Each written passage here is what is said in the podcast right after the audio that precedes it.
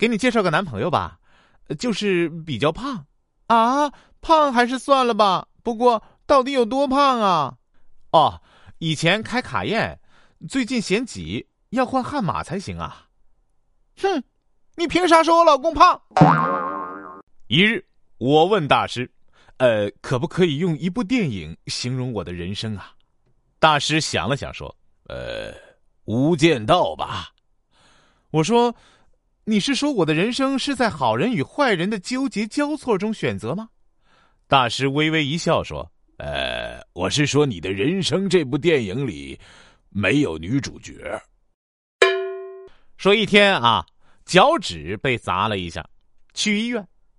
医生说：“呃，你去做个脑电图吧。”本人极为不解呀，我是脚趾被砸了，又不是头被砸，做啥脑电图啊？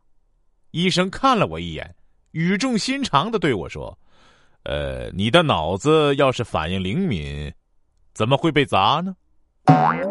说今天早上打车上班，快到公司时堵车了，师傅突然转过头，低声问我：“呃。”你有病吗？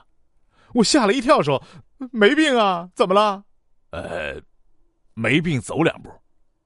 师傅指着不远处的大厦说道：“说有个大龄男青年相亲多次都失败了。男青年固执的说：‘哎，现在的女孩啊，根本不知道尊重人，相亲时都喜欢玩手机，放不下手机的，我坚决不要。’”这天啊，男青年又去相亲，一回来，父母就问他：“哎，这个怎么样啊？